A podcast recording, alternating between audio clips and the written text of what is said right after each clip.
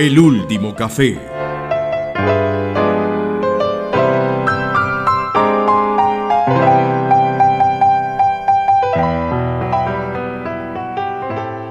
Eh, hola José, ¿cómo estás? Hola Mario, ¿qué tal? ¿Cómo va todo? Bien, bien, bien José, acá este, venía apurado a ver si, si te encontraba en este último café que ya se ha hecho habitual a esta hora, de la pasadita por aquí. Y bueno, sabía que si te, te encontraba y si te veía con ese enigmático cuaderno, la cosa podría estar complicada, pero bueno, todo vale la, vale la pena por un buen, por un rico café. Sí, vale la pena. Eh, pues hoy en realidad ya, ya acabé de pedir eh, los cafés para los dos. Ah, qué bueno. Y de hecho, esta vez me acuerdo de la- del reclamo que me hiciste el otro día y pedí unas medialunas argentinas porque el temita de hoy puede estar un poquito pesadito. Uy, sí, esto viene, con soborno, lo cual me, me preocupa, pero te- por una media luna soy capaz hasta de inventar alguna explicación. Bueno, pues ya de- deben venir en camino de todas formas, pero si quieres podemos ir arrancando y te voy... Y, y co- y como, como siempre me gusta como provocar la discusión, ¿no? Eh, por lo menos empezar a dar como alguna indicio sobre por dónde va el asunto. Y te puedo decir una frase como para provocar esa discusión. A ver, ¿Qué tal si te digo, Mario, que podés tener la razón, pero podés estar mal? que puedo tener la razón, pero, pero estar equivocado. Correcto. Puedes tener la razón, pero puedes estar equivocado. Eh, lo que me hace pensar la frase y las medialunas es que me siento como una foca de circo que, que me dan de comer pescaditos para que yo haga alguna payasada. Y claro, entonces ahora me veo obligado a, opinar. Entonces, mm, poder tener la razón y estar equivocado. Eh, supongo entonces, lo único que se me ocurre decir es que eh, si estoy equivocado o si tengo la razón, parecería que son conceptos relativos a quien, a, quien di- dictamine una u otra cosa. Es decir, uno podría estar equivocado respecto a, hay que saber respecto a qué, o tener la razón respecto a quién o a qué. Eh, en todo caso, la- el resumen es que me perdí. Ok, pues mira, eh, no, no te sientas como una foca. Una foca no, no le hace, no le hace este tipo de preguntas por muchas eh, pescaditos que le, que le tire. Sí, no, Le tampoco. puede hacer este tipo de preguntas. y de todas formas, eh, para, para ahondar en el asunto, primero que todo, la, la frase esta, pues, como las cosas que vos te gustan, de esas frases que se usan, ahí está una, ¿cierto? Esa cuestión de tener la razón. Esa, esa frase Ujú. ya es como medio extraño oír, pero bueno. O usémosla, ¿ok? ¿Considerás que uno pueda llegar a una idea o a una deducción de forma lógica, de forma racional, y sin embargo que dicha idea sea errónea? Eh, yo creo que sí, porque estaba tratando mientras te, te escuchaba y, y veía si llegaban las medialunas, eh, estaba tratando de, de- razonar la, la frase eh, con alguna situación imaginaria y estaba siempre me voy a los principios y me imaginaba en la caverna y, y lo que vos me estás diciendo ahora es eh, eh, yo en la caverna y de golpe ver que mm, la luz del día se oscurece y yo razonar de forma lógica que, mm, que el sol, no sé, está mirando para otro lado. Y yo encuentro un razonamiento, encuentro una explicación a algo que estoy viendo, pero estoy equivocado porque yo no sabía que en realidad lo que pasaba que era un eclipse. Es para, ahí podría ser un ejemplo de, que, le pongo alguna lógica, pero sin embargo me equivoco. Ese ejemplo está perfecto. Y de hecho es un ejemplo que tiene que ver, eh, pues, o, como yo lo veo, me explicarás si de pronto no entendí muy bien lo que me pusiste como ejemplo. Es un problema más con los con, con el conocimiento que usaste de base para desarrollar tu razonamiento que con el procedimiento como tal, ¿o no es así? Claro, eh, claro, y, y, ahí está la trampa que siempre traes escondida, porque vos le estás dando vuelta a todas estas frases que te, te quitan el sueño, y la, me imagino que siempre te gusta relacionarlos y caemos siempre al, al ámbito científico, y vos, claro, vos dijiste la, la palabra clave para, para poder... Eh, hablar de tener o no la razón, en realidad sí, sí es necesario partir de unos conocimientos. Es decir, si no hay... E, esa era la referencia que yo te decía al principio, ¿no? es difícil de una simple opinión poder opinar si... a partir de una simple opinión poder discernir si tenés o no la razón o si estás o no equivocado si no hay unos conocimientos previos, o sea, eh, respecto a algo que uno toma como referencia me, parece que por ese lado va la cosa. Yo lo tengo más claro de lo que te lo digo, pero espero que se entienda. Ajá. Ok. Sí, eh, yo, yo lo entiendo. Y de hecho te puedo traer un ejemplo de física muy famoso, de la física contemporánea. Ajá. Que de hecho era el, el, ejemplo que, que, te traía pues como en forma de divertimento, ¿no? Para, para el café de hoy. Dale. De hecho, si, si te das cuenta, no he abierto el cuaderno azul ni un segundo y, después te vas a dar cuenta por qué. Porque es que esta es una cosa que me atormenta ya desde hace unos años, entonces ya no tengo necesidad ni de, ni apuntarlas.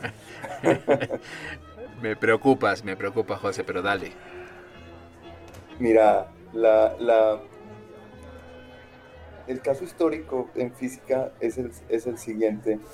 Nosotros eh, sabemos, eh, de acuerdo a la teoría electromagnética, la teoría electromagnética que de hecho pues desarrolló eh, Maxwell, que cuando un, un electrón, esta partícula chiquitica que está en todos los átomos, ¿no?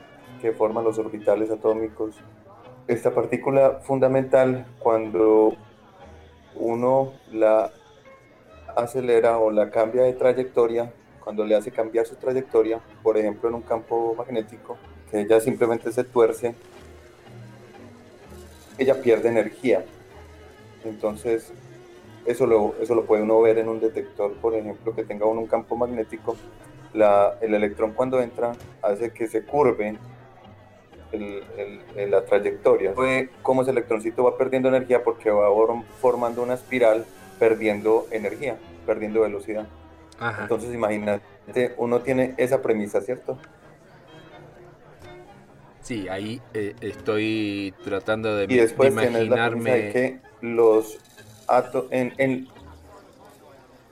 Sí, estoy tratando de imaginarme ese mundo microscópico. Entonces hay una cosa que está girando, que estaba feliz hasta que llegó algún físico y le puso un, campo magnético, la, la, desvió de su trayectoria y ella empieza a perder energía. Por ahí voy. Exactamente. Empieza a perder energía, empieza a perder su velocidad.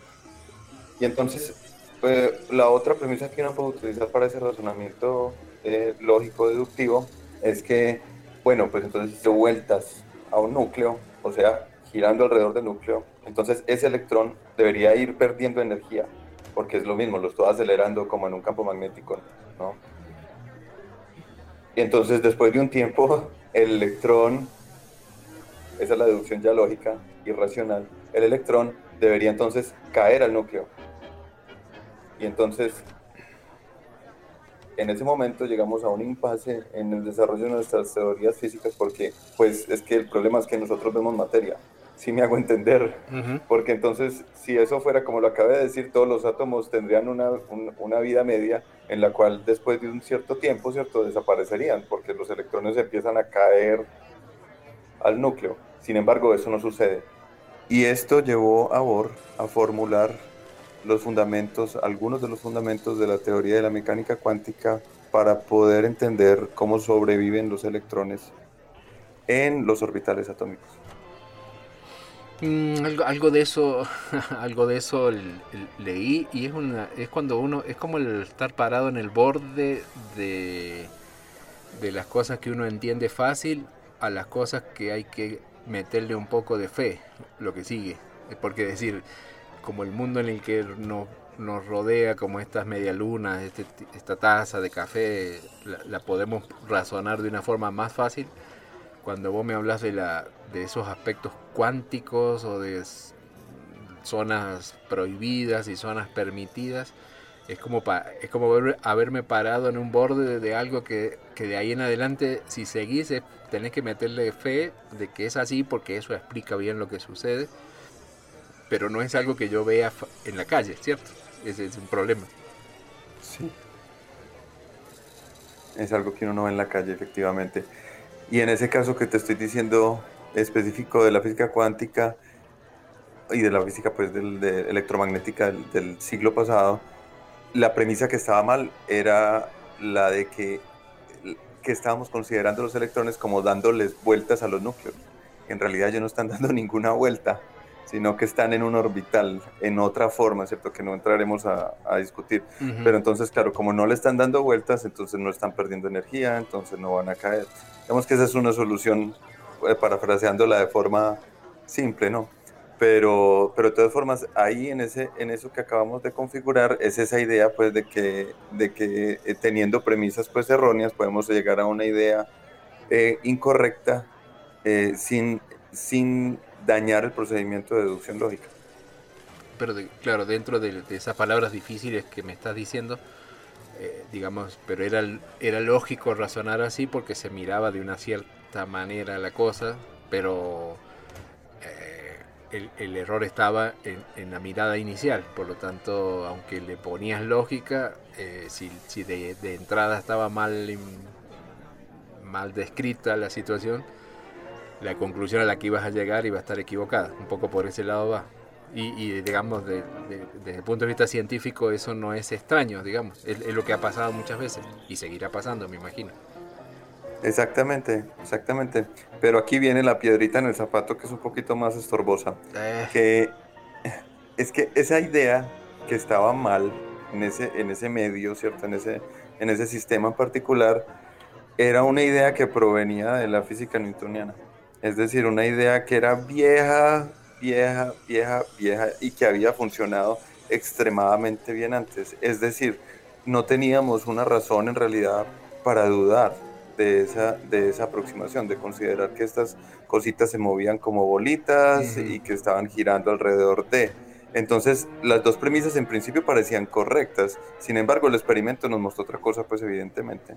Eh, José, pero ahora que me lo metiste a, Don Newton, eh, él no tenía forma de siquiera de imaginarse que existían los electrones. Y, bueno, no, no solo, pues yo, yo, yo, tengo otra curiosidad, pero después te la digo. Eh, en, en aquella época quiere decir que todas estas cosas que se postulaban en realidad era de hacer una de alguna forma una comparación con lo que era lo macro que uno sí podía ver, que era el tema de los planetas, el movimiento de la Tierra, y que muchas veces eh, vemos dibujitos que nos hacen, eh, encontramos como muchas similitudes cuando uno dibuja el sistema solar y cosas moviéndose alrededor de otras, y se, cuando dibuja un átomo parecería que, que es la misma descripción, y por ese lado es la digamos, eso esa analogía funciona para muchas cosas, pero no para todas, como lo que me estás diciendo ahora. Exactamente, no funciona para todas, no funciona en todos los casos y pues la mecánica cuántica es, digamos, el, caso primordial en el cual nos dimos cuenta en física que, eso no, que ese modelito planetario no sirve para, para explicar los, el funcionamiento de los átomos, el funcionamiento de la materia. Yo no sé, porque supongo que tu maldad siempre es, creciente y vos traes esas frases para, para, para, amargarme el resto del día. Pero eh, en mi defensa te voy a hacer dos preguntitas. Em, a ver, que, no se me pierdan. Por un lado, eh, bueno, desde la mirada de los científicos, este es un ejemplo que vos trajiste de alguna cosa que, se corrigió y que se modificó y que permite entender mejor lo, que se conoce. Ahora, para cualquiera que se meta en el campo de la ciencia o cualquiera que piense en los científicos, el, el peor error sería considerar que como ya se corrigió algo, lo que tengo hoy es la verdad absoluta. Es decir, ya soy hoy el dueño de la verdad. O sea, pobre Newton, pobre todos los que pensaban de otra manera, porque hoy ya sí sabemos cómo es la realidad. Y, es y simplemente es una realidad que tenemos hoy, porque correría un científico, si se lo cree, correría el riesgo de creerse que, que, o sea, ya no hay nada más por investigar porque ya sabemos todo. Y sin embargo podría ocurrir que así como pasó con Newton, dentro de 100 años, eh, algo que hoy damos por, por, por explicado eh, haya cambiado, ¿cierto? Es decir, la ciencia es propio de la ciencia, es decir, eh, dejar la puerta abierta a que las cosas se puedan cambiar. Eh, no sé si logro este, hacerme entender. Sí, completamente. Tal vez algún día lo habíamos mencionado así tangencialmente, pero efectivamente esa es, esa es la historia de la, de la, de la ciencia en general. Eh, pues de hecho, ahí te puedo mencionar dos cosas. Una que es un, como una anécdota histórica, el famosísima, ¿cierto? La de Lord Kelvin, que hacia finales del siglo XIX venía diciendo pues que ya no había nada más para hacer en, en física, que ya todo lo que, que, que, se podía saber lo sabíamos. Y pues después de eso llegó todo lo que después de eso llegó todo lo que llegó, ¿no? Llegó eh, la mecánica cuántica, llegó la relatividad especial y la relatividad general y la física de partículas y llegaron un montón de cosas que Lord Kelvin seguramente nunca se hubiera imaginado ni en sus más eh, exóticos sueños, sus más absurdos sueños, yo no creo que tal vez se lo haya imaginado y de hecho las poquitas cosas, experimentos que no se podían explicar en ese momento, él decía que eran pues como simples anomalías que seguramente si se hacían bien los experimentos los podríamos entender eh, con la termodinámica que se tenía en ese momento, la teoría electromagnética, etcétera, etcétera. Eso es una cosa. La otra es eh, como la diferencia que yo le he escuchado a algunas personas que hablan sobre la construcción de conocimiento en diferentes áreas. En, hablan que, por ejemplo, en arte la construcción de conocimiento es acumulativa. Entonces, por ejemplo, el periodo X, ¿cierto? Construye sobre lo que hizo el periodo Y, sobre lo que hizo el periodo Z, que fueron antes que ellos. Y, y, tratan como de evolucionar sobre eso. Sin embargo, sin echarlo como a la basura, ¿cierto? Sin como descartarlo. En ciencia somos como distintos, porque en realidad lo que hicieron los anteriores que nosotros, si bien nos sirve evidentemente para construir el nuevo conocimiento, podemos encontrar que está errado y lo podemos literal desechar. Eso fue lo que pasó con la física newtoniana en ciertos eh, rangos de la naturaleza, en ciertos ámbitos de la naturaleza, en ciertos eh, espacios en particular. La física newtoniana simplemente no funciona y entonces esa física, esa teoría se desecha por completo y se reemplaza por la teoría de Einstein.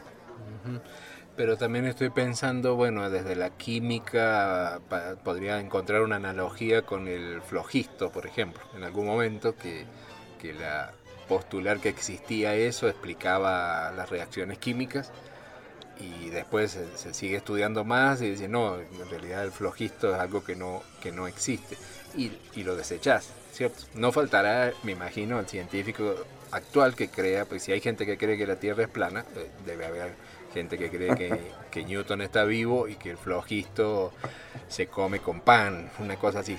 Pero ese es otro cuento. Pero quiero decir que de, todas maneras, no lo que me estaba imaginando en, este delirio de café es que eh, eh, cuando metido en la ciencia no, no son cosas así estancos, que libros que se queman y libros que sí valen, sino que de, todo se aprende, porque vos me decís, mira, eh, alguien, alguien postula algo que está equivocado, pero el hecho de desechar que, o decir que está equivocado no quiere decir que desechemos que, que si volvés a hacer la misma interpretación vas a llegar de nuevo al, mismo razonamiento equivocado. Es decir, como que aprender de los errores de otros para no cometerlos nuevamente. O sea, que del todo no lo, digamos, no lo desechamos, sino que los tenemos en cuenta para no repetirlos. Y lo otro, claro, Y lo otro que, estaba pensando que qué interesante sería para cuando hablas con estudiantes que, recién se inician en la ciencia, y, es, un, es una, me, me, resulta hasta complejo tratar de explicarlo porque es muy fácil mirar qué es lo que hay hoy. Es decir, bueno, hoy tengo que estudiar esto, hoy tengo que saber esto, pero ¿cómo, ¿cómo haces para un estudiante demostrarle que, que lo que sabes hoy en realidad no, no, no, no, se generó espontáneamente esta mañana mientras él dormía? sino que lo que, sabe, lo que sabemos hoy es el fruto de años y de gente que le ha metido cabeza a eso y se ha equivocado y otros fueron por otros caminos. Y entonces un estudiante se tiene que aprender todo lo que es para atrás, es decir, para poder entender la, la ecuación, no sé, energía, masa por velocidad de la luz al cuadrado, eso no se, de algún lado salió y salió porque alguien lo pensó de alguna forma. Es decir, tenés que necesariamente usar conocimientos del pasado. Pero que la equivocación sería pensar que una vez que me aprendí todas esas fórmulas y le rendí el parcial al profesor, ya soy científico, ya sé todo y de ahora en más eh, hago otra cosa. Es decir, eso es solamente para ubicarte donde estás hoy, pero eh, con todos esos elementos de ahora salí a la calle, salí al mundo y, ponerte a investigar porque van a, vas a encontrar otras nuevas cosas, otras nuevas ecuaciones. Es decir, mm, esto no es como aprender a hacer una torta, me estudio la receta y de ahora más hago tortas. En ciencia no es hacer tortas, eh, en ciencia es seguir pensando, seguir investigando, ¿cierto? Ese es el punto. En ciencia es seguir reexaminando siempre el, conocimiento. Eh, esa, esa reflexión estuvo eh, excelente, yo creo, mientras me hiciste pensar en, Newton rumbeando con Elvis, porque los dos están vivos, ¿no? claro, claro, seguro, de, más. Además, y, y, si no, y si me decís que están muertos es porque en realidad forma parte de un complot internacional. Sí, probablemente un complot comunista de la Unión Soviética involucre a Lenin, que también debe estar viendo y bailando al mismo tiempo con ellos. Pero bueno, en fin. No te vayas, no te vayas. Eh, pero, pero a mí me quedaba otra pregunta para, para torturarte, una pregunta cortita. Eh, pusiste el ejemplo, si querés lo, lo, seguimos hablando en otro, en otro café, pero me, hablabas de, me hablaste de un par de apellidos. Usaste mucho el apellido de Newton Después hablaste de Bohr, pero bueno, dejémoslo en Newton, que, Newton creo que es más eh, el, apellido más, más popular para todas las personas, aún las que no hacen ciencia. Una curiosidad que yo tengo. Eh, cuando vos eh, vas armando todo este conocimiento, de decir Newton hizo tal cosa, lo de la manzana, lo de que si se equivocó, lo que me decías vos. La curiosidad que tengo, usando el ejemplo de Don, de Don Newton, es, si hoy en día, hoy, eh, hay, científicos trabajando en todo el mundo y son muchos. Eh, y algunos son muy buenos, otros son brillantes, otros, unos son conocidos dentro de una comunidad científica y otros no los conocemos. Si hay tanta gente trabajando, tanta gente pensando algo, mm, ¿no te parece a vos que cuando nosotros estudiamos la historia nos quedamos con la idea de que los Newton, los Einstein o los Fermi, no sé, el, nombre que vos quieras, los Lavoisier, eran tan únicos que fueron la única persona en toda la humanidad, no sé cuántos habitantes tenía la Tierra en ese momento, pero es que hay una sola persona que la tenía más clara que el resto de la humanidad. A, mí cuando veo la historia parecería que es así, ¿no? Que, que Newton era un superdotado y que él se dio cuenta de algo que nadie más había pensado. O sea, todo el mundo miraba las manzanas y nada, pero él miró una manzana y dijo, oh, tal cosa. Eh, ¿Será tan así? digamos, toda esa gente fueron súper dotadas y estaban más allá del bien y del mal. Y si eso es cierto, ¿por qué no hay hoy un José que esté más allá del bien y del mal, sino que está sentado acá tomando café y escuchando tango? Eh, e, eran así, único, nadie, nadie más pensó eso. O sea, hubo uno solo que creó la rueda, uno solo que, que, usó el fuego. Pero, Mario, aquí nos pusiste tema, pero como para otros 20 cafés, Mario. Bueno, era, un, desquite, discúlpame, pero me, me desahogué. No, no, yo te digo lo que yo opino. Esa, esa es una concepción histórica como de los héroes, ¿no? Esos somos como muy dados, yo no sé exactamente de dónde viene, sería bueno investigar de hecho, de dónde viene esa idea nuestra o esa tendencia como de poner héroes como para todos, nos, como para todo y como para todas las áreas. Yo no sé por qué tenemos esa tendencia eh, y no solo en, en, ciencia, sino también en todo. Entonces, si vos te vas a, repisar, a, repasar la, la, historia, perdón, entonces está el, Napoleón, ¿cierto? Está el Bolívar. Me estoy metiendo aquí con sentimientos pues muy propios, ¿no? Sí, sí. Está El, el, José de San Martín. Sí, claro. ¿Sí o no? Están esos grandes héroes y yo sinceramente desde hace un buen tiempo he estado pensando que esa concepción es errónea. Te doy mi, te doy mi perspectiva sobre el tema y es que en realidad esas personas son producto de una contingencia social, es decir, de un momento social y son las personas que tuvieron en ese, en ese instante la posibilidad de hacer algo porque estaban inmersas en una sociedad. Es decir, estos héroes, si los quieres poner así, eh, son en realidad la manifestación de una sociedad, son la configuración de algo que está ocurriendo en una sociedad. Y hay dos casos que son Newton, que uno puede ver claramente, Newton porque es que también estaba el Leibniz al, al, mismo tiempo haciendo desarrollos muy similares, que seguramente eso dicen algunos, pues, ¿no? Obviamente uno no puede sino especular que si Newton no hubiera salido con lo que salió, probablemente Leibniz lo hubiera hecho. Y también el caso de Einstein. Eh, si Einstein no hubiera hecho eso en el momento que lo hizo, probablemente otros en ese momento también lo hubieran hecho. Entonces, en realidad no es como que fueron eh, lo que vos dijiste, más allá del bien y del mal, ¿cierto? Y que estuvieran pues allá como unos extraterrestres supervisando lo que la, lo que la humanidad está haciendo y ellos salieron a decir, oigan, un momentico, están equivocados, vean, es, es esto. No, en realidad yo creo que son como más bien una, eh, decirlo, como una materialización de, de, de lo social. Porque, porque el tema no está. empezamos con algo medio sencillo aparentemente y, nos estamos metiendo en terreno. Eh, yo también te, tengo mis propias teorías un poco más delirantes que las tuyas respecto a los personajes de la historia, pero eso te lo diré en otro momento. Pero mm, lo que estaba pensando es que, eh, mm, ¿cómo decirte? Muchas veces eh, ciertas personas que quedan para la historia. O sea, una cosa es lo que pasó realmente en, su momento y otra cosa es lo que aprendemos desde la historia, porque eso es lo más complicado. Y me, estoy pensando en muchas personas que, pues, digamos, porque nos quedaría la sensación de que si vos crees que hay superdotados, eran personas que vos decís, no, yo para, para qué voy a estudiar si solamente, no sé, e-, Einstein, hay uno solo, Newton, e-, ellos estaban más allá del bien y del mal, y uno se, despertaron un día y dijeron cualquier cosa, la Tierra es redonda, la Tierra, el Sol se gira, pero porque se les ocurrió a ellos, solamente a ellos, de toda la población mundial.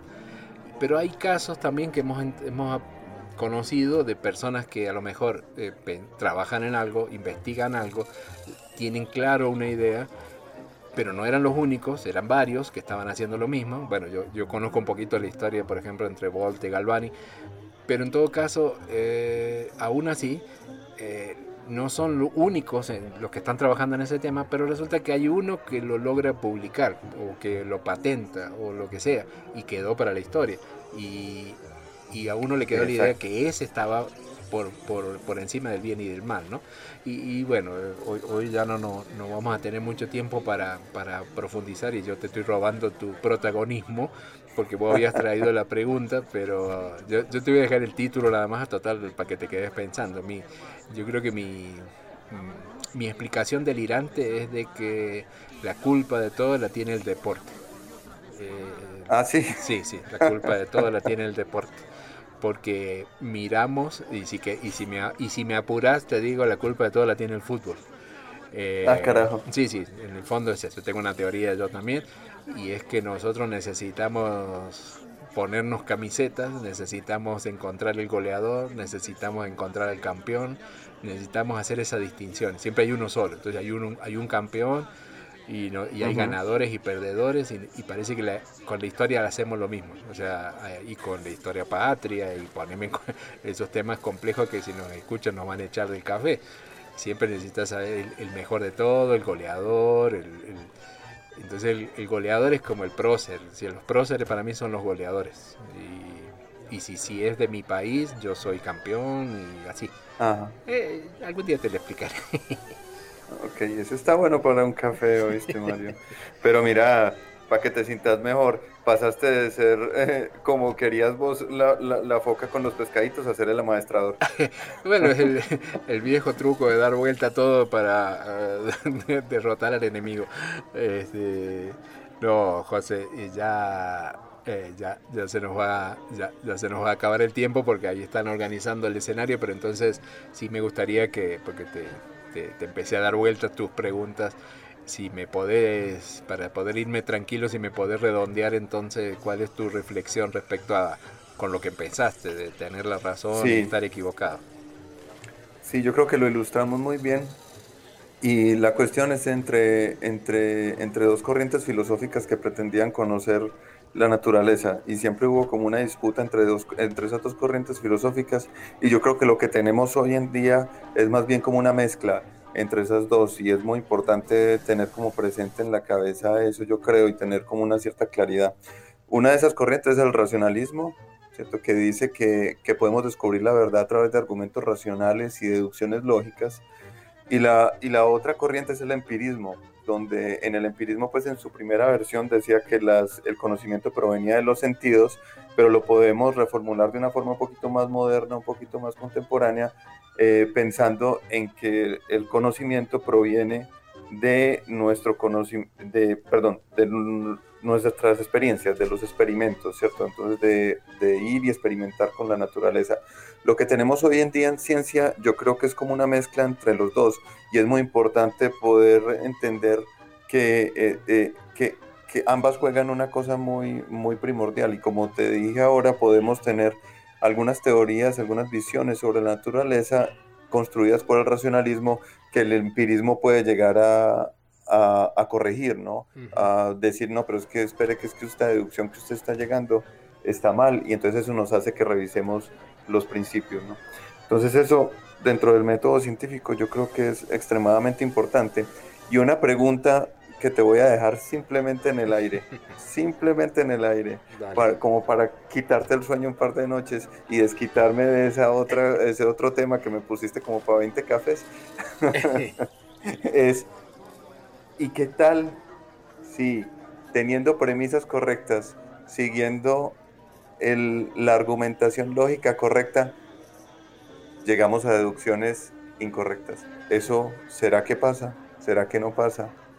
Ay, por suerte veo veo el movimiento en el escenario, entonces me voy a salvar de, este trago amargo que me ha costado estas medialunas tan ricas que me invitaste. Mm, pero bueno, me lo dejaste de tarea, así que ahí, le, ahí le, echaremos, le echaremos cabeza. Eh, mira, acá vemos que se está organizando el escenario y esta vez eh, vamos a poder escuchar a una niña cantar, porque siempre hemos escuchado a varones. Mm, va, va, a cantar un tango que es de ahora nomás, del año 1926, que se llama Que Chaché, así como si fuera un niño, así se escribe, que debería ser eh, relacionado con qué vas a o qué le vas a hacer, como una frase muy de muy argentina.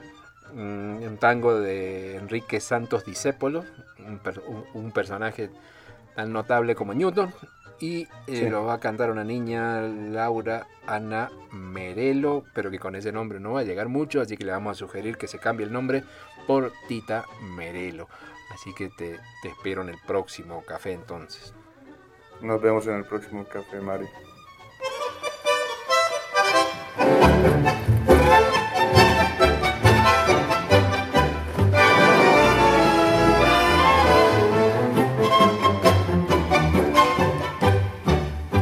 de aquí, no vuelvas en tu vida.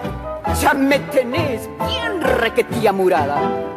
No puedo más pasarla sin comida, ni oírte así decir tanta pavada.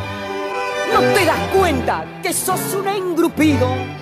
¿Te crees que al mundo lo vas a arreglar vos? Si aquí ni Dios rescata lo perdido, ¿qué querés vos? Haz el favor lo que hace falta es empacar mucha moneda, vender el alma, rifar el corazón, tirar la poca decencia que te queda. Plata, mucha plata, yo quiero vivir. Así es posible que morfees todos los días. Tengas amigos, casa, nombre y lo que quieras vos El verdadero amor se ahogó en la sopa. La panza es reina y el dinero es Dios. Pero no ves, Gilito embanderado, que la razón la tiene el de Majita, que la honradez la venden al contado y a la moral la dan por moneditas. Que no hay ninguna verdad que se resista frente a dos mangos, moneda nacional. Vos resultas haciendo el moralista, un disfrazado sin carnaval. Tírate al río, no embromes con tu conciencia. Sos un secante que no hace ni reír. Dame, puchero, guárdate la decencia. Plata, mucha plata. Yo quiero vivir. ¿Qué culpa tengo si has pillado la vida en serio? Pasás de otario, morfás aire y no tenés colchón. ¡Qué machache! Hoy ya murió el criterio. Vale Jesús lo mismo que el ladrón. El último café.